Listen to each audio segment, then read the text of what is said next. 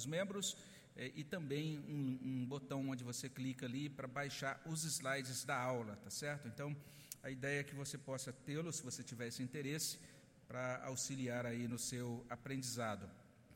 Também você vai perceber que a maior parte dos slides tem a ver com a primeira divisão, que é a mais extensa aí do capítulo que a gente vai estudar. E a minha oração é que Deus possa nos ajudar nessa manhã para percebermos a urgência desse assunto né, que vai ser apresentado nessa manhã. É, graças a Deus a gente está com um tempinho aqui extra, eu acho que a gente vai poder fazer um bom proveito desse tempo para a gente tirar o máximo aí, de extrair o máximo desse conteúdo é, do segundo capítulo desse livro. É, nós vamos fazer uma oração antes da gente prosseguir e daí a gente já vai poder se situar para tentar é, enquadrar ah, o tema e o capítulo que nós vamos estudar aí dentro do contexto mais amplo. Né? Vamos orar nesse momento. Senhor, muito obrigado pela tua bondade, pela bênção que nos dá, pela possibilidade de estudarmos a tua palavra, de estudarmos este assunto. Suplicamos que teu Espírito Santo fale ao nosso coração, que ele nos ajude a compreender aquilo que vai ser é, estudado, vai ser apresentado agora. Nós suplicamos e pedimos essas bênçãos no nome de Jesus. Amém.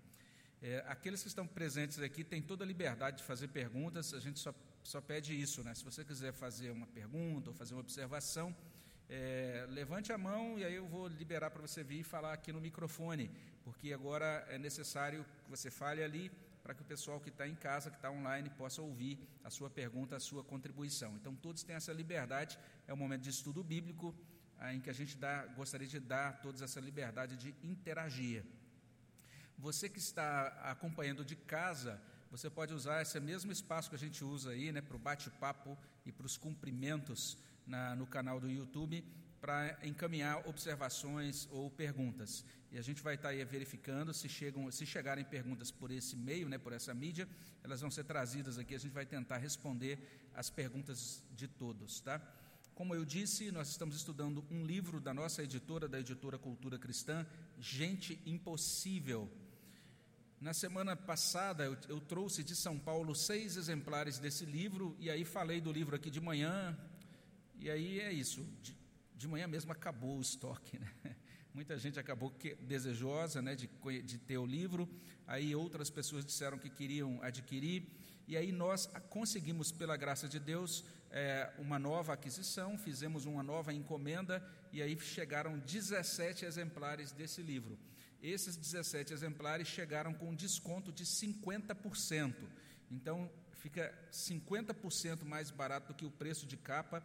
Você dificilmente vai encontrar esse preço em qualquer livraria. Nossa igreja não tem nenhum ganho financeiro é, com venda de livros. A gente simplesmente repassa o livro pelo preço da que a gente adquire na nossa editora. Você pode, então, é, entrar em contato com o Renan no 3214 1410 para você conseguir obter o seu exemplar do livro Gente Impossível. Nós estamos então hoje diante desse tema aí da aula 2, né, o maior desafio de todos os tempos, parece meio exagerado isso que esse autor diz. O autor, Os Guinness, é filho de missionários, nasceu na China, é, tem dedicado a sua vida toda ao ministério cristão mas dentro desse âmbito mais como escritor, como palestrante, ele, ele tem uma formação né, na área de filosofia, mas ah, ele normalmente é identificado como um, um estudioso social, né, um autor e crítico social. E nesses termos, então, ele está fazendo uma crítica da sociedade, uma avaliação da sociedade. A gente teve a oportunidade de apresentar na aula passada é, o modo como ele entende que a cultura ocidental, a alma da cultura ocidental, depende daquilo que é, é trazido, é constituído pelo judaísmo e pelo cristianismo, e ele entende que a gente está vivendo um momento da história em que essa alma da cultura, ou seja, esses, esses valores e essas crenças do judaísmo e do cristianismo estão sendo deixados de lado.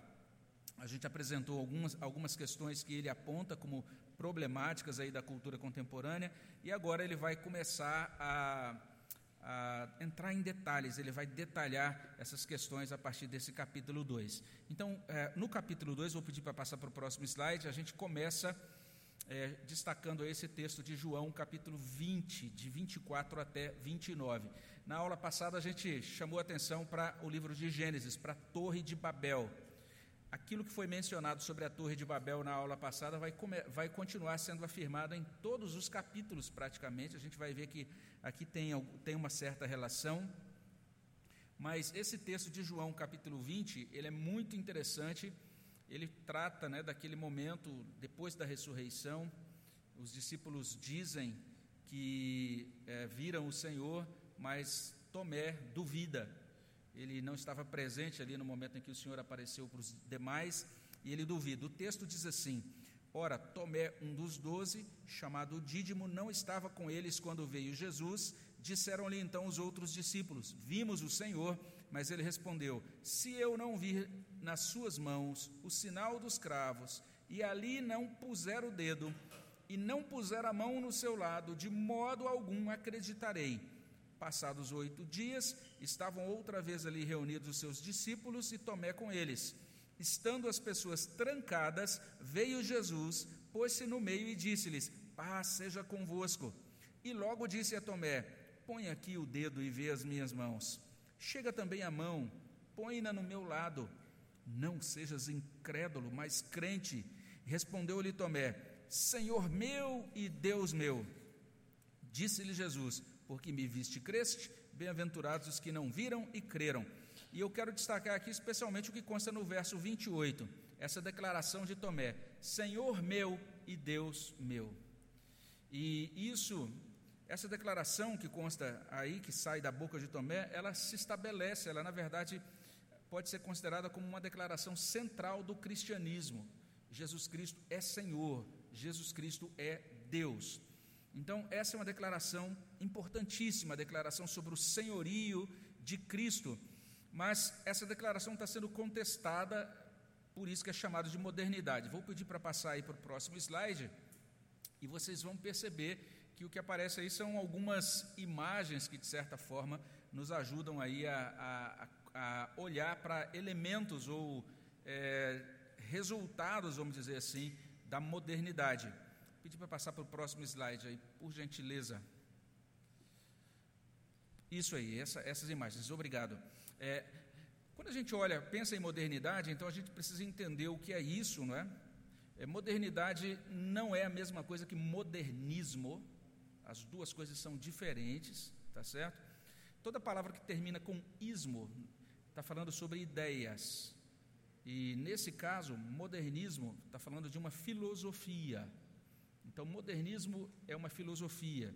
Ela, ela, as duas coisas têm relação. Modernismo tem relação com a modernidade, né? Mas modernismo é literalmente isso, é um desenvolvimento mais filosófico. É algo que é muito trabalhado, por exemplo, é, dentro é, pela elite, pela chamada elite cultural. É algo que é debatido em cursos de filosofia, em cursos de teologia, e tem a ver com uma determinada proposta, né, de autonomia. A ideia de que o homem agora chegou em um estágio do seu desenvolvimento e graças a essa, essa, essa esse estágio que agora é mais definido pela razão, é, é, é coordenado pela, pelo uso da razão, ele agora pode dar passos autônomos, ele é, pode declarar a sua independência, ele não, não precisa mais da religião. A religião é como se fosse uma espécie assim de muleta.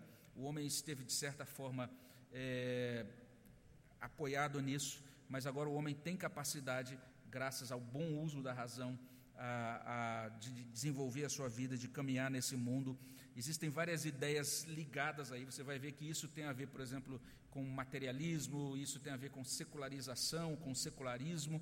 Mas a modernidade é, de certa maneira, um fruto disso, mas ela é muito mais. Modernidade tem a ver com as coisas que existem, com a realidade que existe de fato, não é? É o resultado das ações do homem, dos empreendimentos humanos e que produzem esse estado de coisas, que produzem o mundo como nós o conhecemos. Nós temos é, resultados ou consequências dessa modernidade que podem ser sentidas não apenas aqui dentro do nosso planeta, mas inclusive fora do nosso planeta hoje, né? Você tem satélites, você tem é, dispositivos aí que estão no espaço, né? E tudo isso como fruto da modernidade.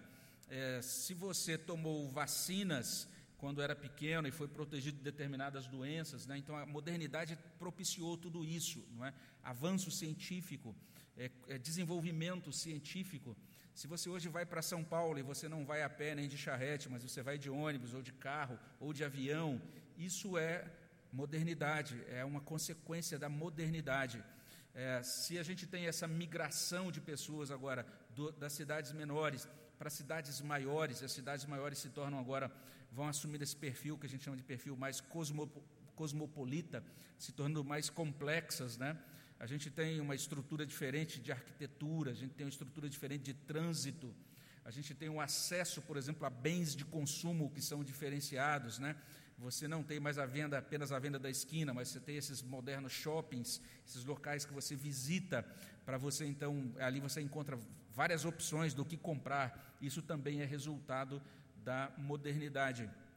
Então a modernidade, de certa forma, ela pode ser vista por esses dois ângulos, de uma maneira muito positiva, como um resultado do mandato cultural. Ou seja, Deus deu ao homem a capacidade de empreender, de desenvolver, de desenvolver tecnologias, de criar cultura, de estabelecer. Ah, e quando a gente pensa em tecnologia, a gente está pensando nisso, essa capacidade de produzir artefatos, né? produzir é, desde instrumentos muito simples, como um facão ou uma enxada, até mesmo dispositivos eletrônicos ou naves espaciais ou coisas semelhantes assim. Então, de certa forma, nós estamos imersos, imergidos, né, mergulhados, cercados por modernidade. A gente está falando de modernidade mais ou menos como um peixinho fala, falaria sobre água, por exemplo. O peixe está tá, tá dentro disso, ele não tem como ser totalmente separado dessa, dessa, dessa, de todas essas coisas trazidas pela modernidade. Tá? Então, nesse sentido, é, cidades, aviões, usinas nucleares, negócios, escritórios, carros, TVs, computadores, tudo isso tem a ver com modernidade, são coisas, tem a ver com uma realidade muito palpável, não apenas uma discussão filosófica, entende?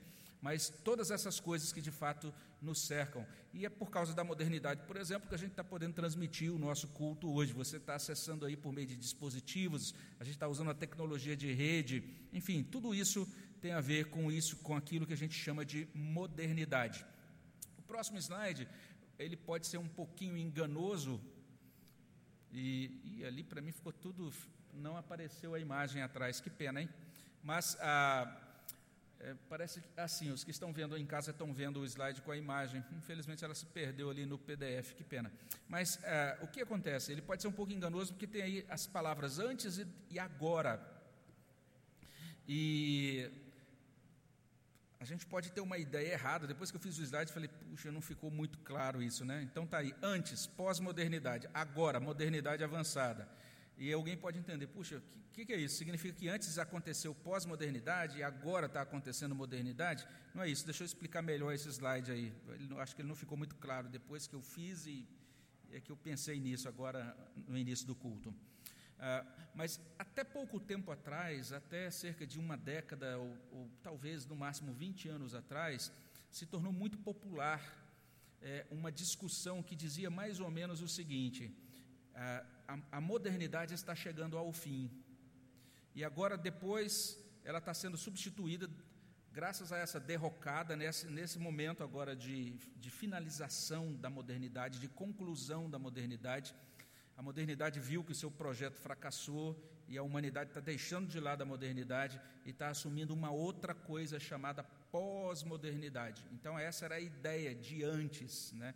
era a ideia de 10, 15 anos atrás. Talvez você que é membro de igreja tenha ouvido algum pastor falar isso. Olha, agora nós estamos nos chamados tempos da pós-modernidade, né? Agora são chamados tempos pós-modernos. Foram publicados muitos livros cristãos, uma, havia uma grande preocupação dos pastores, inclusive, para alertar a igreja para os perigos dos tempos pós-modernos, e dizia-se mais ou menos isso: a modernidade acabou, está chegando ao fim. Hoje a compreensão é outra, por isso que a gente diz: existia uma compreensão antes, que dizia que esse negócio chamado pós-modernidade ia substituir tudo, e engolir a modernidade. E hoje o que se percebe é o seguinte: a, a percepção mais acurada atual é que é, é, discutível se a gente tem mesmo na nossa vida é, aqui de hoje uma coisa chamada pós-modernidade. A maioria das pessoas está dizendo o seguinte: o que a gente tem é uma modernidade avançada. E, inclusive, é esse o conceito usado por Os Guinness. É, o que se diz hoje é que nós temos várias modernidades. E os teóricos estão tentando explicar o que, que é isso ainda. Estão tentando, inclusive, encontrar termos para tentar explicar o mundo que a gente está vivendo hoje. Por exemplo, tem um teórico muito conhecido que ele vai usar uma expressão seguinte: ele vai dizer que agora nós vivemos uma modernidade, mas é uma modernidade que ele chama de líquida, em que as coisas que eram densas, que tinham conteúdo fixo, agora elas são escorregadias, né, em que os valores que antes eram claramente estabelecidos agora se tornam valores que também são mudam, eles mudam, não tem muita, não são valores firmes. E outros teóricos já estão dizendo o seguinte: não, o que a gente tem hoje não é talvez a melhor expressão para descrever isso não seja nem modernidade líquida, mas seja hipermodernidade. Então, você vê, os teóricos atuais estão tentando encontrar palavras para explicar o que, é isso. Eles estão dizendo tudo aquilo que tinha na modernidade agora cresceu não apenas cresceu, mas também adquiriu grande velocidade, não é? é o que ele chama de hipermodernidade, com toda uma ênfase, especialmente agora no consumo e, e por aí vai. E existem outros que estão até dizendo o seguinte: esses termos todos, né, modernidade, pós-modernidade, não são muito adequados. O melhor é a gente simplesmente dizer que agora a gente tem aquilo que é chamado de o contemporâneo. Então é isso. Então, para vocês terem uma ideia, que a gente está numa situação, em um mundo tão confuso que nem os, os teóricos, os grandes teóricos aí que estão tentando entender esse mundo, estão encontrando as palavras certas para explicar, uh, para identificar isso, para rotular isso que a gente está vivendo.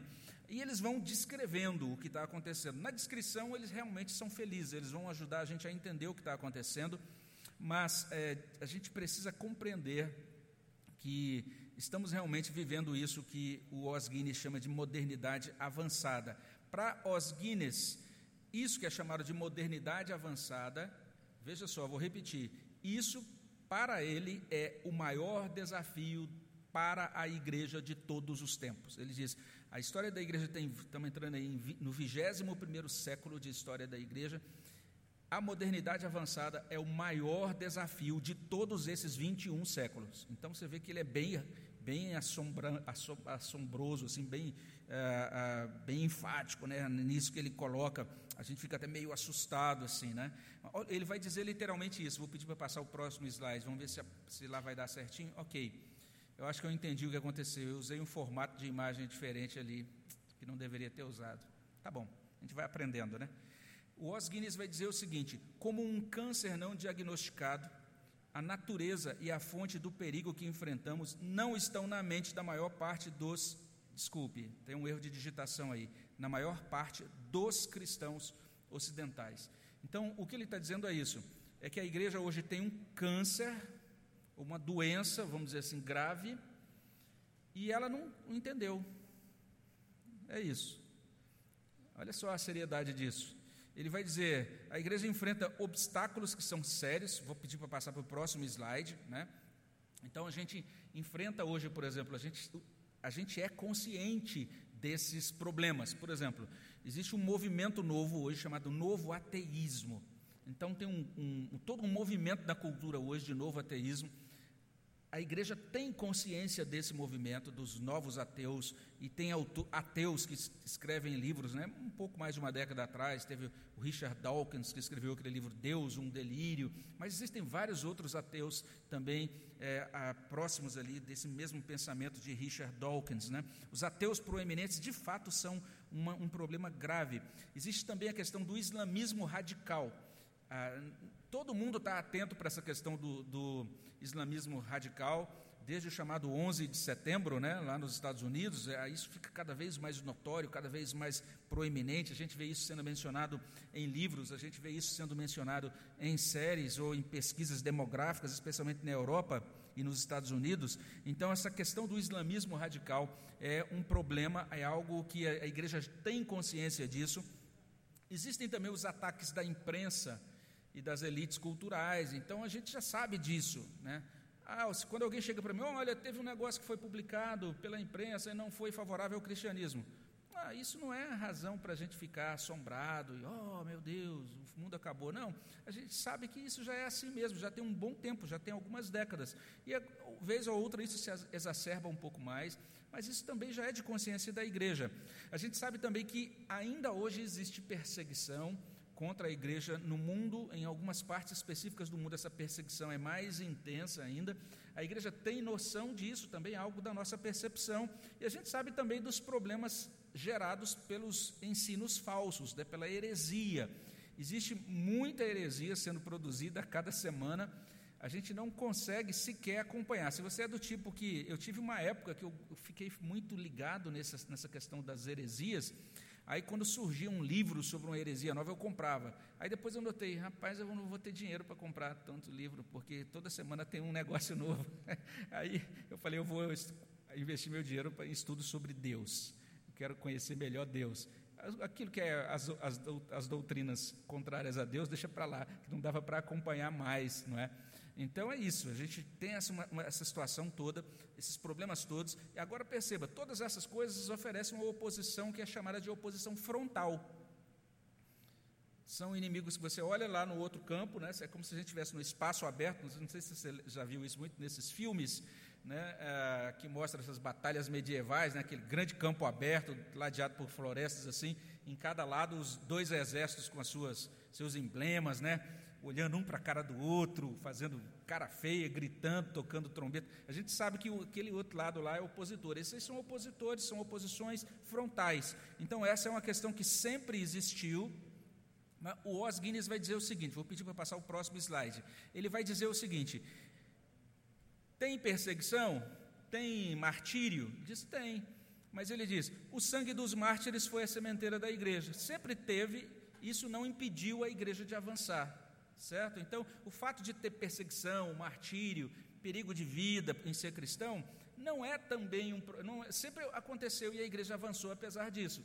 Ele fala: tem heresia? Tem. Mas ele diz: ao longo da história da igreja, as heresias ajudaram a igreja a produzir a ortodoxia, ou seja, surgiu alguém ensinando lá, dizendo que Jesus não era Deus. Aí os crentes tiveram que se reunir, estudar o assunto, e aí produziram, por exemplo, documentos doutrinários que a gente usa até hoje. O credo apostólico, o credo niceno, são documentos doutrinários, a confissão de fé de Westminster, os chamados documentos do sínodos de Dort, aquelas eh, os catecismos reformados, né, como o de Heidelberg, eh, o catecismo belga, foram as, as, próprias institutas de Calvino, né, esses, esses, esses escritos todos, documentos todos, foram resposta a heresias. Então, olha só, Deus é tão maravilhoso que aparece um, meio, um indivíduo meio doido ensinando uma heresia. E isso contribui para que agora a gente organize melhor a nossa fé para dar uma resposta àquilo, e as próximas gerações são beneficiadas em ter teologias sistemáticas, ou confissões, ou credos, ou documentos, então, com, a, com o estabelecimento da ortodoxia da igreja. Ou seja, as heresias não, matam a, não mataram a igreja ao longo, desse, ao longo desses 21 séculos, não é? Mas o que ele diz é, quando a gente pensa nesse avançado mundo moderno, ele diz: até agora não apareceu uma resposta heróica semelhante por parte da igreja. A igreja não conseguiu lidar, oferecer uma resposta. E ele não fala, ele não está falando de uma resposta no campo das ideias apenas. Ele está falando de uma resposta heróica. Vamos entender isso ao longo do livro, não é? Então, pedir para passar para o próximo slide. Ele vai dizer: olha só como é perigosa, como é perigosa essa modernidade avançada. Ela não é um inimigo frontal. Ela, ela, ela não está lá no outro campo, olhando para você com o rosto enfurecido, dizendo: Vou matar você. Não é isso. Enquanto você está aqui olhando para os outros inimigos, né, para o islamismo radical ou para os hereges, a modernidade está aqui, junto de você. E às vezes a modernidade está dentro de você. Ele diz, por isso que é o grande perigo. Vamos tentar entender isso. Ele vai dizer o seguinte: quando a gente pensa nos novos ateus ou nas ideologias hostis, Os novos ateus, eles têm uma oposição pública, frontal. Nós somos contrários ao cristianismo. Ponto. Aí alguém vê lá no, na câmera um deputado que se levanta, eu sou contra os cristãos. Fala, esse indivíduo é o próprio Satanás encarnado. A gente acha que é o maior problema do mundo. Mas acontece que a modernidade avançada é pior, porque ela não é frontal, ela é uma oposição velada, sutil, indireta, ela está escondidinha aqui. É como literalmente um verme, ou um vírus, ou uma bactéria dentro do seu corpo. Ela está lá e ela vai produzir uma consequência. Por exemplo, os novos ateus, ou as ideologias hostis, elas dizem assim: a fé aqui não é permitida. Eles são frontais, eles estão proibindo, são, estão combatendo claramente a fé. A modernidade avançada, ela vai sugerir para você simplesmente o seguinte: a fé aqui não é necessária. Você pode fazer isso sem a fé. Entende a diferença? Isso é muito sutil e é muito mortal. Ah, na, no, nas, nos opositores que são diretos do cristianismo, eles vão buscar a proibição da fé. E tem muita gente com medo disso. Oh, tá vendo? Estamos chegando no momento da cultura que a fé vai ser proibida. Esse não é o maior perigo. O cristianismo cresceu quando ele era proibido nos primeiros três séculos. Ele era perseguido pelo Império Romano. O grande problema da modernidade avançada é que ela vai dizer que a fé agora é, ela pode ser esvaziada. Ela não promove a proibição da fé. O que ela promove é o esvaziamento da fé. Lá no, na oposição frontal, eles vão dizer a fé é perigosa, mas na modernidade avançada eles vão dizer a fé é irrelevante. Ou seja, a fé não faz diferença. Você pode passar por isso ou resolver isso sendo cristão ou não. Você consegue fazer isso sem Deus, sem uma fé. Entende? Essa é a grande diferença. O próximo slide traz essa palavra do, do Guinness sobre isso. Ele vai dizer o seguinte: isso que ele chama nesse livro de modernizar, modernidade avançada, nada mais é do que o mundo. Só que é o mundo numa forma moderna. E essa forma moderna é a mais poderosa, é a mais comum e é a mais opressiva de todas. Então veja só, ele crê que esse é o grande inimigo da igreja hoje. E daí ele vai falar de três tendências prejudiciais. Vou pedir para passar para o próximo slide.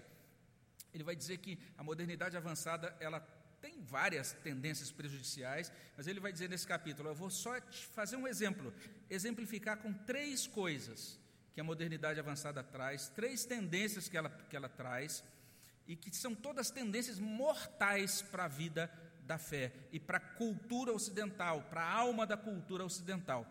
Primeira tendência é o que ele chama de senhorio versus escolha. Isso é baseado numa coisa chamada pluralização da, da modernidade avançada. Eu vou explicar isso daqui a pouquinho. Estou só listando por enquanto as tendências, depois o resto da aula a gente vai entender essas tendências. Então, essa questão de senhorio versus escolha, é, isso é um desenvolvimento de uma, de uma, de um, é, de um pilar da modernidade avançada chamada pluralização. É o que, que acontece nesse, nessa primeira tendência? É, convicção e compromisso são substituídos por preferência. Então parece uma coisinha tão bobinha, mas antes as pessoas diziam assim: eu faço isso ou eu não faço isso por, por causa desta convicção. Agora as pessoas dizem assim: eu faço isso ou não faço isso porque agora eu escolho fazer ou não fazer. É isso. Vamos tentar desdobrar isso daqui a pouquinho melhor. A segunda tendência é integração versus fragmentação. O que, que é isso? Antes existia uma ideia de uma vida integrada, em que todas as coisas estavam juntas.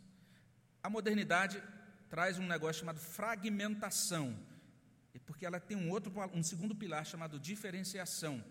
Então as coisas e a própria vida são divididas em esferas complicadas, complexas, diferentes. Então é isso. Antigamente você quando vivia, por exemplo, numa cidade pequena, quando os seres humanos viviam em vilas pequenas, por exemplo, então você ia, por exemplo, lá, você era uma pessoa lá na igreja e você provavelmente trazia aquilo que você acreditava na igreja para você é, administrar aqui o seu negócio, quem sabe, a sua loja de pão, né, a sua pequena padaria. Agora não, agora você frequenta a igreja, que fica num lado da cidade, a sua, o, local do seu trabalho ou o seu negócio fica lá do outro lado da cidade, a tantos quilômetros de distância, e você tem um padrão ético-comportamental lá para o domingo da igreja, enquanto você tem um outro padrão ético para gerenciar a sua padaria, que é do outro, lado da cidade. Lá no outro lado da cidade, ninguém às vezes nem sabe que você é daquela igreja do lado oposto, e então a sua vida é compartimentalizada. É, você vai viver pedacinhos ou quadradinhos na sua vida que não estão integrados, vamos dizer assim, àquelas convicções cristãs. Terceira tendência é substituir o poder de Deus pela capacidade do homem. Então, ao invés de você caminhar nesse mundo dependendo de Deus e do poder dele, ao invés de você acreditar naquilo que a gente chama de sobrenatural, você começa a ter uma perspectiva cada vez mais secular da vida. Então, antes você tinha um problema, você fazia o quê? Você orava. Agora você, sei lá, toma um analgésico vai dormir e não ora mais, né? Mudou. Antigamente você tinha um filho que estava viajando e você orava, porque o menino tinha que pegar o ônibus e tinha que chegar lá na outra cidade para encontrar um orelhão para ligar para você e dizer: "Mãe, pai, cheguei", né? Agora não, você já vai monitorando pelo celular, né? Chegou no castelo, e aí, comeu aquela coxinha? Ah, ah boa, né? E aí vai conversando o tempo todo, né? E aí você não ora mais. Antigamente você orava porque não tinha notícia. Agora você já sabe de tudo. Basta monitorar pelo seu aplicativo de GPS. Você sabe, inclusive, para onde seu filho está andando ali com o celular dele. Então, é a perspectiva secular. Vamos correr então para entender agora essa primeira tendência. Próximo slide. É, tá vendo? Eu vi que um determinado tipo de figura não aparece corretamente. Beleza. É, a gente corrige nos próximos. Então, o primeiro slide é esse, né? Senhorio versus escolha. Então, a ideia de pluralização, convicção e compromisso substituídos por preferência. É, é, é, essa é a maior sessão. O próximo slide, com certeza, a imagem não vai aparecer bem também, é, só para quem está aqui, mas aqui para o nosso PDF aqui não ficou legal, não. Mas é, o que, que acontecia antes? Mais uma vez, a ideia de antes e agora. Antes da modernidade avançada, existia um princípio que regia a cultura ocidental, que era o princípio de autoridade. Agora, dentro da modernidade avançada, o princípio que rege a cultura é preferência. Então veja, está sendo substituída a ideia de autoridade pela ideia de preferência. O que significa isso quando a gente pensa do ponto de vista religioso? Do ponto de vista religioso, a, a, a coisa é muito simples. Antigamente a ideia central era Jesus é Senhor e Deus. É isso. João 20, 28. Meu Senhor, meu Deus, a declaração de Tomé. Agora, na modernidade avançada, a ideia-chave é escolhas. É o princípio de pluralização. Escolhas. Vamos entender isso melhor. Próximo slide. No próximo slide, a gente está exatamente declarando isso que o cristianismo ele foi regido, ele é regido, ele subsiste ou ele morre a partir dessa ideia. Jesus é 100% Deus, ele é 100% homem. João 20, 28. Jesus possui toda a autoridade. Mateus 28, 18 a 20. Toda a autoridade me foi dada no céu e na terra. E a partir daí ele diz: Ide, portanto, fazei discípulos de todas as nações. Então Jesus possui toda a autoridade. Então, perceba aí o princípio da autoridade. Próximo slide, a partir daí o Os Guinness vai dizer isso. O seguidor de Jesus é uma pessoa sob autoridade. Então, se você é um cristão, entenda isso. Você é uma pessoa debaixo de uma autoridade. E olha bem o que ele continua dizendo: vivendo diante da majestade transcendente de Deus e sem se envergonhar de ser assim. Ou seja, você, como cristão, pode e deve dizer: Eu sou cristão, estou debaixo da autoridade de Jesus Cristo, e isso eu posso fazer, isso eu não posso fazer, porque eu sou cristão, porque eu estou debaixo da autoridade de Jesus Cristo. É assim que deve ser biblicamente. Próximo slide. Isso significa o seguinte: se Deus fala conosco, nós confiamos. Isso é o princípio de autoridade bíblica. O que Deus nos manda fazer, obedecemos. Eu fico impressionado como Deus vai dirigindo as coisas, porque a gente ouviu o sermão pregado agora há pouco, que fala exatamente sobre temer a Deus e obedecê-lo, né? E é exatamente isso. Esse, isso é o padrão bíblico de vida. Observe bem, reconhecemos com alegria que não somos autocriados, nós não somos autossuficientes, nós não somos autônomos, nós somos dependentes de Deus. Essa é a crença fundamental cristã. Ninguém no mundo tem uma visão de liberdade mais sublime e mais sólida do que os judeus e os cristãos. A, a ideia de liberdade na cultura ocidental, ela nasce, ela é elaborada a partir do judaísmo e do cristianismo. Então, a gente precisa entender agora o que é essa visão de liberdade. A visão de liberdade cristã é a visão agora de você poder viver essa vida debaixo da autoridade única de Jesus Cristo. Essa é a visão de liberdade cristã e que foi fundamental para formatar a nossa cultura ocidental. Próximo slide. O Os Guinness vai citar o livro da oração comum. Ele diz que nesse livro, o livro da oração comum, de oração comum, irmãos, é o livro que, que é, configura ali, que de certa maneira, desculpe, de certa maneira formata a liturgia da igreja anglicana, tá? Então, os cultos dessa igreja são muito influenciados aí por esse, por esse livro chamado Livro de Oração Comum. Então, ele diz assim: o livro de oração comum fala de Deus, cujo serviço é a perfeita liberdade, ou seja, o serviço a Deus é a perfeita liberdade.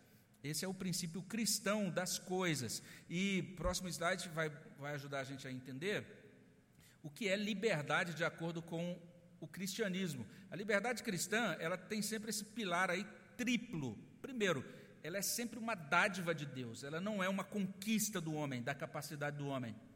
Ela é algo que Deus graciosamente nos dá. Esse é o primeiro princípio da liberdade cristã. Além disso, ela é sempre relacional. A liberdade cristã, ela é sempre amadurecida, ela é experimentada na relação íntima com Deus e na relação com o nosso próximo, com os nossos irmãos, com os nossos, com os nossos é, familiares e com o nosso próximo nas esferas mais amplas. Além disso, a liberdade cristã é sempre obediente, ou seja, ela é sempre vivida no âmbito do discipulado. Jesus diz lá em João 8 que aquele que comete pecado é escravo do pecado, ele não consegue obedecer a Deus, mas aquele que é liberto, liberto pelo Filho, agora esse então experimenta a verdadeira liberdade. Se o Filho vos libertar, então verdadeiramente sereis livres. Nós somos livres para quê? Agora nós somos livres para obedecer. Antes nós não podíamos obedecer, éramos escravos do mal, escravos das nossas próprias inclinações. Agora nós somos servos de Jesus Cristo. Então, a liberdade cristã não é liberdade libertária, não é liberdade para a gente fazer tudo o que a gente quiser fazer, é a liberdade para a gente viver nesse mundo conforme a vontade de Deus. A gente é livre agora para viver seguindo a Deus. Então, observe aí, é uma liberdade dentro da forma da verdade do modo de vida divino. É a expressão usada pelo Os Guinness. Ele prossegue, vou pedir para passar o próximo slide. Ele vai dizer assim: a fé cristã é constituída pela autoridade de Jesus. O que quer que o próprio Jesus ordene, ou qualquer outra autoridade que seja dada, o selo de autoridade de Jesus é a palavra final para os cristãos que o seguem fielmente. E ele conclui dizendo: O que as Escrituras dizem, Deus diz. O que Deus diz, nós obedecemos. Então, esse é o princípio, vamos dizer assim, princípio bíblico de autoridade. Mas veja só o que está acontecendo, o que está sendo encaminhado pela chamada modernidade avançada. Próximo slide. A primeira coisa que o Os Guinness vai dizer é que, é que para essa modernidade atual, esse conceito cristão de autoridade é estranho, é rígido, é impensável. As pessoas que não, não têm uma formação cristã, quando elas dizem assim, você está dizendo que eu sou livre para obedecer a Deus? Não, então isso não é liberdade. Para eu ser livre, eu tinha que ser livre de tudo. É, e tem um problemão nessa, nesse tipo de declaração. Eles vão dizer: você está dizendo que Deus, Ele que regulamenta, por exemplo, a sua rotina cotidiana, você está dizendo que Deus é que regulamenta, inclusive, a sua sexualidade. A, a modernidade avançada acha isso muito esquisito, eles não conseguem engolir isso. Por quê? Porque a modernidade ela propõe, ela, ela tem um pilar que é um pilar chamado pluralização. O que é pluralização? Literalmente, é essa multiplicação incessante de escolhas e mudanças. Esse é o princípio. Infinidade de escolhas e, ao mesmo tempo, infinidade de mudanças. Se você, por exemplo, é da área de administração, essa semana passada eu acompanhei um trabalho de pós-graduação, de mestrado lá no Mackenzie, e a gente vai eu comecei a conhecer, tomei conhecimento de algumas teorias modernas, né, de, de administração, que surgiram agora, nesse tempo que eu estou aqui em Rio Preto, né, uh, eu fiz um trabalho em 2008 sobre esse tema de administração, e, e agora, é, analisando agora esse trabalho de pós-graduação, falei, olha só quantas teorias novas que eu não conhecia, e eu fiquei assustado com algumas dessas teorias que estão hoje como pilares, como base da moderna administração. Existe toda uma grande ênfase, não dá para a gente entrar aqui nesse ponto, nesse tema em detalhes, mas existe uma grande ênfase hoje nessa questão da mudança, de que se você quer administrar hoje, você tem que entender que o, tudo muda o tempo todo, tudo muda o tempo todo, então tem grande esforço para tentar gerar teorias ou métodos sobre como tomar decisões num, num ambiente de mudanças, é, num contexto de mudanças constantes, constantes, constantes. Além disso, você tá com, tem o teu negócio e você precisa entender que tudo muda o tempo todo, então você tem que ser um líder ágil que consegue adaptar-se a essas, mudanças que acontecem o tempo todo.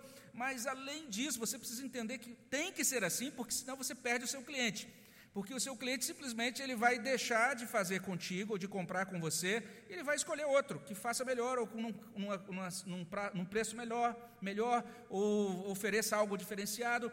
Então, o tempo todo, escolhas e mudanças, escolhas e mudanças, escolhas e mudanças. Isso tem a ver com a modernidade avançada.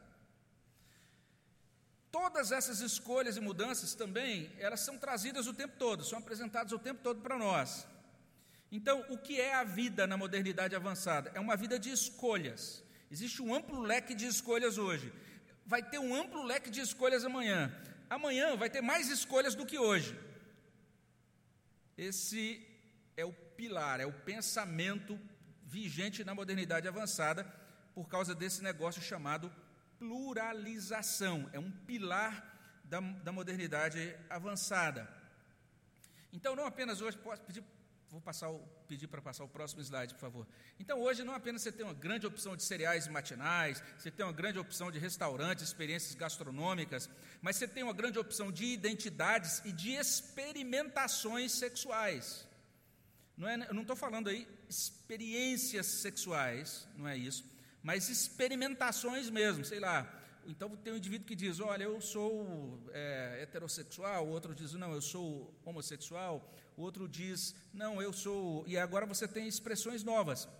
Então, algumas pessoas dizem, eu sou pansexual, ou seja, eu, eu faço, eu tenho interesse sexual por tudo, de um homem, uma mulher, uma cadeira, um grilo, uma pedra, não sei, eu sou pansexual. Então, experimentações sexuais.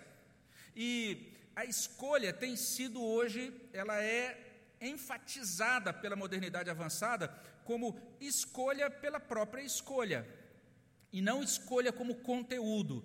Então, antigamente, você escolhia algo, então dizia, eu escolhi isso, eu escolhi esse conteúdo, esse conteúdo é bom ou é mal. Na modernidade, eu escolhi porque eu podia escolher. E eu posso fazer essa experiência, porque é, tem várias opções de escolha hoje, amanhã vai ter mais opções de escolha, e depois de amanhã, conforme o tempo passar, vai ter mais é, opções de escolha. Então, vai ter toda essa ênfase na modernidade avançada. Simplesmente escolha, simplesmente experimente, tente por si mesmo. Não fique só ouvindo como é, experimente você. Como é que você vai saber se, se você não experimentar? Próximo slide. E veja, do ponto de vista das relações humanas, há sempre outros. Há sempre alguém, há sempre algo mais.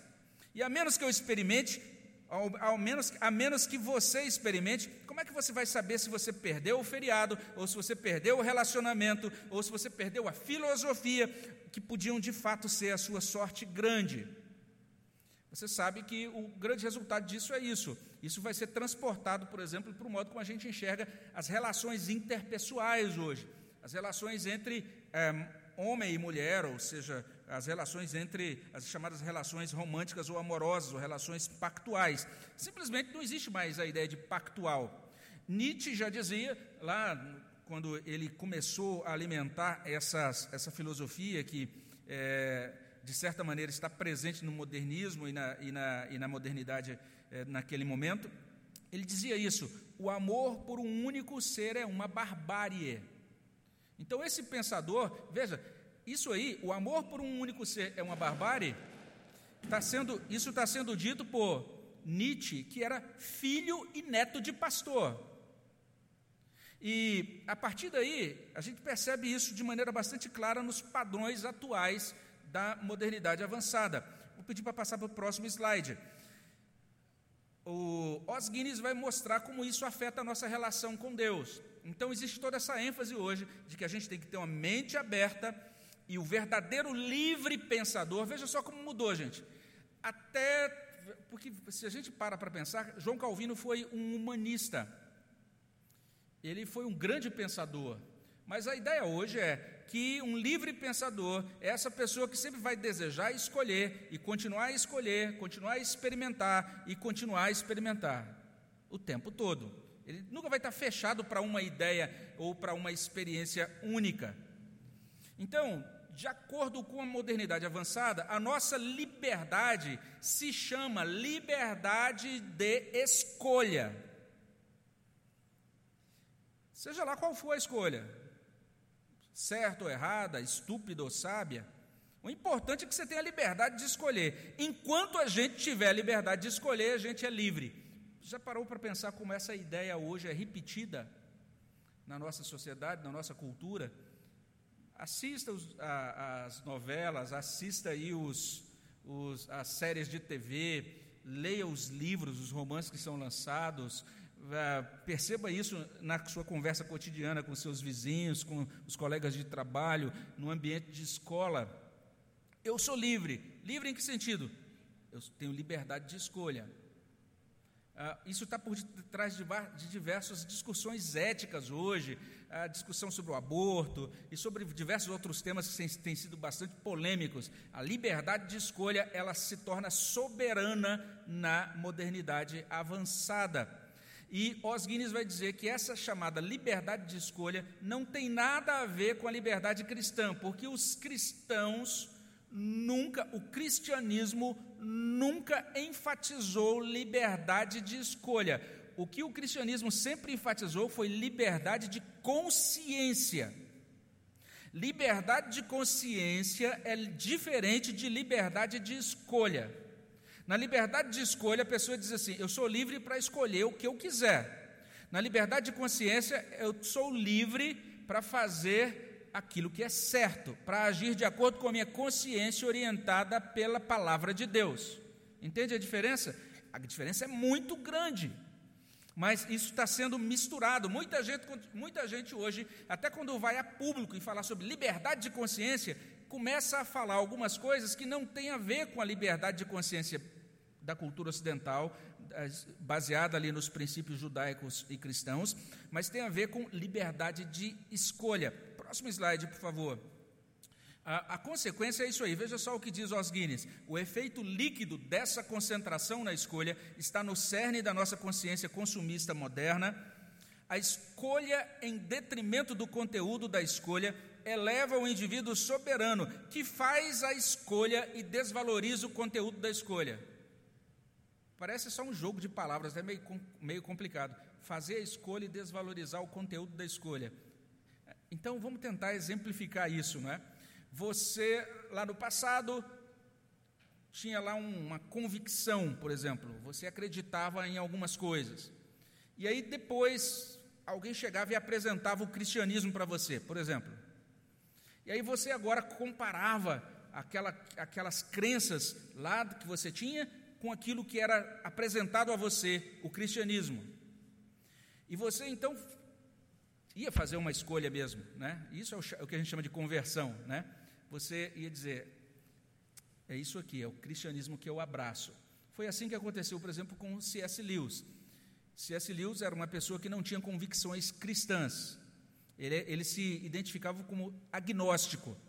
Então ele começou a ler a própria Bíblia e livros sobre o cristianismo. E ele chegou à conclusão: isso em que eu acreditava não tem substância, não tem não tem como eu continuar acreditando nisso, porque agora eu acredito nestas novas verdades. Ele escolheu um conteúdo, entendeu isso? A escolha dele teve a ver com um conteúdo específico. Então isso era escolha lá antes dessa desse crescimento da, da, da modernidade avançada. É, quando eu já era um homem maduro, já com os meus 16 anos de idade, eu conheci uma jovem chamada Miriam. E aí eu fiz uma escolha. Eu falei: essa jovem é a pessoa com quem eu quero viver na vida inteira. Então eu escolhi a Miriam, eu escolhi um conteúdo. O conteúdo é a pessoa chamada Miriam, que é única, entende isso? Então, escolha de conteúdo. Hoje a pessoa faz. O que é a escolha hoje? É uma escolha pela própria escolha. Você não escolhe mais um conteúdo, mas você, escolhe escolher. Então você escolhe uma pessoa, mas você não escolheu aquela pessoa. Quando você encontra um preço menor, ou uma oferta, uma oferta menor, um produto diferenciado, você sai daquela escolha e parte para outra, para a próxima. Porque você é livre para escolher. E aí você vai fazer assim até aquilo te cansar, e você escolhe outra, escolhe outra, escolhe outra. Modernidade avançada. Pluralização, você tem uma oferta plural, você tem grande quantidade de oferta. Então por que você vai ficar preso a uma coisa só? Você é livre para escolher. Modernidade avançada. E ele diz que isso desvaloriza o conteúdo da escolha e reduz a escolha a uma preferência. Então hoje é o tempo das preferências. Eu prefiro isso. Então antes você dizia, eu faço isso porque é o certo, eu faço isso porque é o padrão, eu faço isso porque é o requerido por, por Jesus Cristo, que é o meu Senhor. Agora você fala, eu faço isso porque eu prefiro assim. Ah, eu sinto que é isso. Ah, eu para mim é melhor assim. Entende? Então você baixou para o nível da preferência. E como há coisas diferentes para pessoas diferentes, é, quem é que a gente, como é quem somos nós para a gente julgar a escolha dos outros? Se a gente não está no lugar delas, se elas são únicas, elas têm liberdade de escolher o que elas querem, quem somos nós para julgar? Isso é modernidade avançada. Tanto faz a escolha de qualquer um. E é errado você dizer sobre a escolha de uma pessoa, a pessoa vai dizer: casei com o meu cachorro. E você vai dizer: bom para você. Não posso dizer nada. Entende? Então, essa é a modernidade avançada. Eu estou colocando exemplos meio grotescos aqui, não é? Mas a grande questão que o Osguinness vai colocar é que isso está sendo interiorizado pelos cristãos. E os cristãos, eles estão chegando nesse ponto também, em que eles entendem que eles podem vir no domingo oferecer um culto a Deus, mas no resto da semana eles vivem de acordo com as suas escolhas, com as suas preferências. Então, a palavra de Deus diz isso sobre esta prática, essa conduta. A gente conhece o que a palavra de Deus diz, mas a gente diz: valeu Deus, agora eu prefiro essa outra coisa aqui. E a gente caminha sendo cristão na confissão e ateu ou simplesmente um secular na nossa vida prática. Olha só o que o Os Guinness vai dizer. Ele está dizendo do perigo que está sendo, está, está, está sendo é, que está oferecendo para a igreja, que ele fala que isso está conduzindo a igreja a revisionismos, revisionismos. A palavra revisionismo é uma palavra importante, porque ela está sendo proposta já dentro desse, dentro daquilo que até agora estava sendo chamado de pós-modernismo, mas que a gente está vendo que faz parte simplesmente de uma, de uma reconfiguração ou de adaptação de ideias da modernidade, especialmente a partir da ideia de pluralização, não é? Mas os revisionismos estão, estão é basic, o movimento revisionista é um movimento que está buscando revisar todas as coisas todas as coisas. Por exemplo, eles dizem assim: ó, a história dos escravos do Brasil, aquilo que você aprendeu, não confia nisso não, gente, porque foi escrito pelos brancos que foram os vencedores e tal, tal, tal. Então a gente tem que revisar essa história, tem que ter uma nova história escrita por negros. Só pode ser digna de confiança uma história sobre escravidão se for escrita por quem passou pela escravidão. Ou então vão dizer: olha, essa ideia, por exemplo, sobre as mulheres, não só pode ser digna de confiança se for revista essa história e escrita por uma mulher, porque são as mulheres a que podem escrever sobre mulheres, não é? Então está havendo uma revisão, está havendo um revisionismo chamado revisionismo histórico, que está afetando todas as, as áreas, especialmente as instituições de ensino no mundo todo. Isso está acontecendo no mundo todo, mas está havendo um revisionismo bíblico. Então já tem, por exemplo, pessoas sugerindo o seguinte: a Bíblia é um livro em que você percebe os pronomes, as referências a Deus. Deus não é homem, não é nem, nem mulher. Mas os pronomes, por que, que os pronomes com referência a Deus são apenas masculinos? Porque ele é chamado de o Senhor e não a Senhora? Porque ele é chamado de ele e não ela?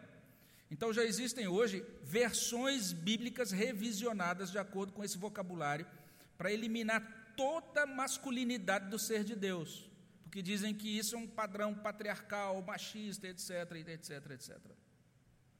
É, existe o movimento é, mais, mais radical disso, ou talvez o mais batido e mais conhecido, que é o chamado liberalismo teológico, que fez uma espécie de revisão, ou na verdade partiu a Bíblia em pedaços, dizendo que algumas partes eram confiáveis, outras não, e aí vários movimentos de crítica é, basicamente pulverizaram a autoridade das Escrituras. Mas existe um novo movimento hoje de releitura da Bíblia para que ela combine, por exemplo, com esse ideário né, de nova sexualidade, um novo formato de família, para que ah, possa ser alterado ou modificado esse conteúdo da Bíblia, por exemplo, que afeta algumas ideias contemporâneas com relação à homossexualidade ou famílias com novos formatos. Então, nós estamos passando por um revisionismo também é, dentro de igrejas que se dizem protestantes. E o que ele diz é isso: nós estamos vivendo uma grave crise de autoridade dentro da igreja e uma avalanche de posições e interpretações que, em qualquer produção mais clara de pensamentos, seriam francamente vistas como a rejeição da autoridade de Jesus e das Escrituras. Estão fazendo modificações de tal maneira que a autoridade de Jesus, a autoridade das Escrituras, está sendo deixada de lado, está sendo é, é, desconsiderada. E aí ele termina e por isso que eu falei que essa primeira parte é a parte mais longa, não é? Chamando a nossa atenção para aquilo que ele já colocou lá atrás, na introdução e no primeiro capítulo do seu livro. Ele disse lá: Nós somos o povo que tem o público de um só. Não sei se vocês lembram disso. Ou seja, nós, enquanto vivemos nesse mundo, temos que entender que o único público que nos interessa agradar é Deus. Ele é o único a quem nos interessa agradar. Ele diz: o público, ou seja, a maioria das pessoas, a ideia que é mais popular no mundo hoje, isso não é soberano para nós. Deus é o único soberano. Jesus Cristo é Senhor e Deus. A nossa devoção, o nosso temor prioritário tem que ser a Deus. E ele até cita um texto que a gente mencionou essa semana no nosso café com o pastor, não é? Ah, no, no, segundo grande discurso do Evangelho de Mateus, Jesus dizendo que a gente não deve temer aqueles que podem matar o nosso corpo físico, mas nós devemos temer aquele que, que realmente tem o poder, não apenas de matar o nosso corpo físico, mas de mandar nossa alma para o inferno. Nós devemos temer a Deus. O temor a Deus deve ser realmente algo que se destaca. E observe bem que hoje também no sermão da manhã, o nosso irmão presbítero Alceu falou sobre o temor, a importância do temor a Deus. Ele cita o texto de Lucas 17, 32, onde Jesus diz: Lembrai-vos da mulher de Ló. E ele complementa dizendo: vale a pena lembrar não apenas da mulher de Ló, porque ela ficou apegada às coisas de Sodoma e voltou-se para trás e se tornou estátua de sal, mas ah, vale a pena lembrar do próprio Ló, é o que diz Os Guinness. Ele diz: Ló foi um indivíduo muito abençoado por Deus que se tornou uma piada em Sodoma. E ele cita o texto de Gênesis 19, 19, quando Ló estava ali precisando acolher aqueles mensageiros de Deus, ele, ninguém o levava a sério. Ele diz: é isso que acontece com a igreja se ela cede ao, ao modernismo. Essa igreja que está abrindo mão do senhorio de Cristo, que está tentando adaptar as escrituras, que está tentando se ajustar ao pensamento desse mundo, e acolher esse pensamento como se fosse certo. Essa igreja deixa de ter poder para testemunhar, deixa de ter autoridade profética e se torna uma piada diante do mundo.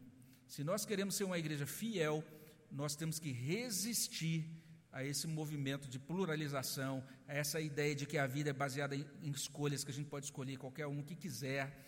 A gente tem que voltar, resgatar, relembrar o ensino da, dos, da soberania de Cristo e assumir essa soberania. E daí agora a gente termina, eu quero ver se eu fecho rapidamente nos próximos slides. A tendência número dois, a gente não vai se estender sobre ela, porque ela volta lá nos próximos capítulos, essa tendência de que ele chama de integração versus fragmentação, baseada num outro pilar, o pilar da diferenciação, ou seja, as coisas e a vida são divididas em esferas complexas e diferentes. Eu coloquei apenas uma figura aí no próximo slide. Então você tem a visão cristã, essa visão aí da, é, do quadrado único. Todas as coisas estão diante de Deus. Tudo o que realizamos tem que ser para a glória de Deus. Quer comais, quer bebais ou façais qualquer outra coisa, fazei tudo para a glória de Deus. 1 Coríntios 10, 31. Mas eu acho interessante ele citar aí um texto lá de Êxodo 10, 26, quando Moisés estava ali para tirar o povo, estava naquela negociação, né, se o faraó ia liberar o povo todo para ir embora ou não. E aí chega um momento em que é proposto para Moisés o seguinte: ó, leva só uma parte do povo, leva só uma parte dos animais, deixa o resto aqui, não é? Aí Moisés responde lá em Êxodo 10, 26, ele diz assim: Também os nossos rebanhos irão conosco, nenhuma unha ficará, porque deles havemos de tomar para servir ao Senhor nosso Deus. Achei legal isso, porque ele vai pegar essa, ele, o Osguinis pega esse texto e diz: a gente não pode deixar nenhuma unha de fora da soberania de Deus, nenhuma unha pode ficar de fora. Todos os pequenos detalhes, tudo o que somos, tudo o que temos é para o serviço de Deus. E a modernidade avançada está dizendo: não, você pode servir a Deus no domingo, mas essa parte, por exemplo, aí, sei lá, é, o seu imposto de renda, ou o modo como você conduz esse pequeno detalhe aí da sua vida familiar, ou aquele outro pequeno detalhe lá, o modo como você lida, como você desfruta de entretenimento, essa pequena coisinha pode ficar, essa, essa pequena unha pode ficar de fora da soberania de Deus. E Osguinis vai dizer: não, nada pode ficar de fora da soberania de Deus. Lucas 6,46 é um texto em que o Senhor diz claramente que aqueles que pertencem a Ele devem estar debaixo do seu senhorio, devem obedecer a Ele. E ele cita esse, esse teólogo, John Mott, que diz o seguinte: se Jesus Cristo não é Senhor de tudo, Ele não é Senhor de nada. É isso. Então, nós precisamos resgatar a ideia do senhorio de Cristo sobre tudo Terceiro, terceira tendência, para a gente correr aqui, é a tendência do poder de Deus versus capacidade do homem. O sobrenatural é substituído pelo secular. Esse, essa é uma parte que eu vou pedir para passar para o próximo slide. É uma parte que valeria a pena a gente ter um bom tempo, né? Daria uma aula só essa terceira parte aí, porque eu não concordo com ele em tudo o que ele diz, né? Com, sobre o cessacionismo. Eu creio que ele ah, ah, não vai dar tempo da gente entrar nesse detalhe, não é? é? é? algo bem rico aí em termos de discussão, mas ele vai destacar algo que é muito real e que deveria chamar a nossa atenção. Colossenses 1, 15 e 16 diz que Cristo criou as coisas visíveis e invisíveis. E nós, como cristãos, precisamos entender que existem as coisas invisíveis, elas existem, elas são reais. Isso que a gente chama de mundo sobrenatural é real. O sobrenatural não é irreal, ele é apenas invisível em, em, em determinados momentos. Ele cita, por exemplo, 2 Reis 6, 17, aquele momento da história em que o profeta diz lá para o seu é, assistente, né, olha lá para os montes e veja lá a quantidade de carros com seus cavaleiros que estão nos montes. Então, uma situação muito interessante da história, porque aquele menino não conseguia enxergar as coisas sobrenaturais palavra de Deus vai mostrar isso. Jesus, quando começa o seu ministério, a primeira palavra dele na sinagoga de Nazaré é: O Espírito de Deus está sobre mim. E ele me ungiu para realizar então esse ministério. Então, a obra de Cristo foi realizada no poder e na dependência do Espírito Santo de Deus. A obra de Cristo é, consolidou, demonstrou para esse mundo sinais, maravilhas. Atos 1:8 deixa bastante claro que os cristãos só poderiam prosseguir para serem testemunhas depois que eles recebessem poder. E o restante da caminhada da igreja em Atos demonstra isso, é a partir de Atos 2 que essa igreja, passando pelo Pentecostes, agora começa a ser testemunha de Deus. E ele vai dizer isso: o visível e o invisível são reais, o cristão pode depender de ambos enquanto vive a vida de fé na realidade plena da ordem criada de Deus. E ele vai chamar atenção para isso, que muitos cristãos hoje, cristãos da reforma, cristãos ortodoxos, simplesmente não creem no, no sobrenatural. Eles começam a fazer, inclusive dentro da igreja, as coisas da igreja baseados nas suas próprias capacidades. Hoje tem muita gente que acha que pode plantar a igreja simplesmente usando determinadas metodologias ou utilizando uma boa estratégia de mídia, fazer a igreja crescer utilizando uma, uma, determinada estratégia de mídia social, um bom plano de marketing, e a gente vai caminhando confiando em nós mesmos, confiando na capacidade humana, na inteligência humana, nos títulos humanos, na formação humana, no poder humano. Isso é secularização, é deixar de depender de Deus, é deixar de entender que existe um Deus todo-poderoso. É, a gente vê isso claramente estabelecido nas reuniões de oração você vai ter muita gente interessada, por exemplo, hoje a combater a modernidade no campo das ideias, entendeu? Para fazer frente à modernidade, à cultura atual, então vou aprender tudo sobre determinado teólogo, sobre determinada, sobre determinada linha filosófica cristã, e é a partir daí que eu luto no âmbito das ideias. O estudo da semana que vem vai dizer que existe uma guerra espiritual em andamento. Existe um mundo sobrenatural a gente precisa entender isso, senão a igreja começa a funcionar de maneira é, secularista e não de maneira cristã. Só terminando, tem um minuto para fechar. Próximo slide. É, ele fala sobre confiança no Evangelho, foco no discipulado e mais que ideias. Próximo slide, só para a gente correr. Ele vai dizer que a gente precisa reconhecer a modernidade e resistir à modernidade.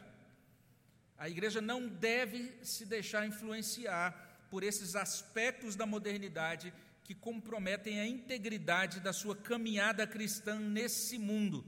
Ele não está falando só de debate de ideias, mas a caminhada prática, a nossa obediência a Deus nesse mundo. Nós temos que obedecer a Deus nesse mundo, entendendo que Cristo é Senhor. Próximo slide. Ele vai falar que existe um grande desafio para o discipulado hoje, porque nós vivemos na época do evangelismo fácil e do discipulado difícil. Por quê? é uma época de escolhas. Todo mundo diz, ah, eu escolho, escolho, escolho. Então, muita gente hoje simplesmente escolhe ser cristão. Escolhe se tornar membro de uma igreja. E ele vai dizer: Isso é fácil, o discipulado que é difícil. Um caminho longo de obediência na mesma direção, uma vida de pacto, uma vida de obediência e de vínculo ah, de longo prazo. Isso é que é difícil hoje a igreja não pode deixar de lado o chamado ao discipulado, e a gente foi abençoado na mensagem da manhã, que foi um chamado ao discipulado. E ele termina dizendo isso. Isso sobre o que ele está falando é mais do que um discurso de ideias. Ele está dizendo, não estou trazendo uma, uma, uma, um, um, uma apresentação apenas filosófica. Ele diz, a alma da cultura ocidental está em jogo. Esses três, essas três tendências são apenas um, ele mesmo diz isso no final, são apenas um pequeno exemplo daquilo que é trazido pela modernidade avançada. A modernidade avançada tem corroído por dentro a fé cristã da atualidade, não é? E ele vai dizer então isso que o desafio da modernidade é uma tarefa para nossos tempos que não pode e nem deve ser ignorada. Então a gente termina aqui avançando ainda dois minutos, fazendo um bom, um, aproveitei ali do, do tempo que a gente teve a mais na frente também. É um conteúdo realmente que vale a pena depois você ler, conhecer. Como a gente disse, o livro está à disposição aí para quem quiser comprar, mas eh, eu creio que o que a gente pode tirar e resumir disso tudo que foi colocado é isso, que o nosso Jesus, o nosso Senhor Jesus Cristo não pode ser desconsiderado nisso que a gente chama da sua soberania, da, do, da sua autoridade sobre a nossa vida. Se você se tornou membro dessa igreja, entenda, tornar-se membro de uma igreja significa colocar-se sobre, sobre autoridade. A gente não teve tempo de, de, mencionar isso, mas ele vai falar, por exemplo, nesse capítulo, o segundo capítulo, sobre o que significava o batismo. Ele vai dizer que lá na igreja antiga muita gente deixava para batizar só quando pensava que ia morrer. eles vai batizar? Não, espera um pouco ainda. Aí quando eu chegava lá, notava que ia bater as botas, aí chamava o pastor, falava: "Agora eu estou pronto", né? Porque o pessoal tinha medo de batizar, porque eles entendiam. Eu sei que depois que eu for batizado, é, eu vou estar assumindo um sacramento. E a palavra sacramento na cultura romana, eu achei muito legal isso. Significa o seguinte: é aquele compromisso que você faz, e se você não cumprir, você paga com a vida. Esse é o significado de sacramento. E ele vai dizer: então as pessoas diziam: opa, se ser batizado significa isso, eu ainda não estou pronto para esse compromisso tão sério, ainda vou esperar um pouco. Parecia esquisito isso lá, né, naqueles primeiros, naquele primeiro século, da, no segundo século da igreja, mas deve parecer muito mais esquisito hoje pessoas que vêm à frente, são batizadas, fazem compromisso na profissão de fé e depois vivem as suas semanas, as suas vidas de acordo com as suas próprias preferências e não de acordo com a autoridade de Jesus Cristo. Que Deus nos livre de vivermos segundo as nossas preferências e que Deus nos dê a graça de vivermos segundo a autoridade de Cristo. Amém? Vamos terminar com oração? Abençoa, Senhor Deus, nossas vidas, abençoa o restante desse domingo. Nós agradecemos muito a Deus pela, pela manhã de culto, pela palavra que ouvimos no início e também por esse estudo. Pedimos que Teu Espírito Santo aplique as verdades da Tua palavra e traga para os nossos corações esses desafios tão grandes e nos ajude a responder, ó Deus, a esses tempos modernos com uma obediência incondicional à Tua palavra. É o que nós pedimos no nome de Jesus. Amém, Senhor. Um bom restante de domingo para todos.